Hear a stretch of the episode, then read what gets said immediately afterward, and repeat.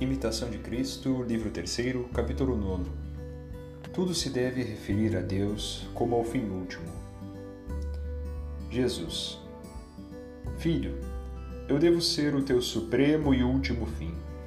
Se desejas ser verdadeiramente feliz, esta intenção purificará teu coração. Quantas vezes apegado, desregradamente a si mesmo e às criaturas. Porque se em alguma coisa te buscas a ti mesmo, logo desfaleces e afrouxas. Refere, pois, tudo a mim, principalmente porque eu sou quem te deu tudo Considera todos os bens como dimanados do sumo bem, e por isso refere tudo a mim, como sua origem.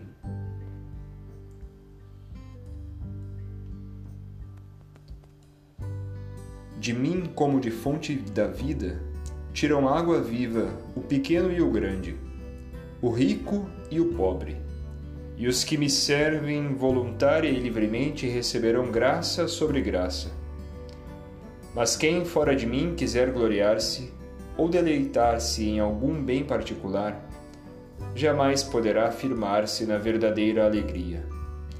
Nem se lhe dilatará o coração, mas sempre andará perturbado e angustiado de mil maneiras. Não te atribuas, pois, bem algum, nem a pessoa alguma atribuas virtude, mas refere tudo a Deus, sem o qual nada tem o homem. Eu dei tudo, eu quero tudo reaver, e com estrito rigor exijo as devidas ações de graças.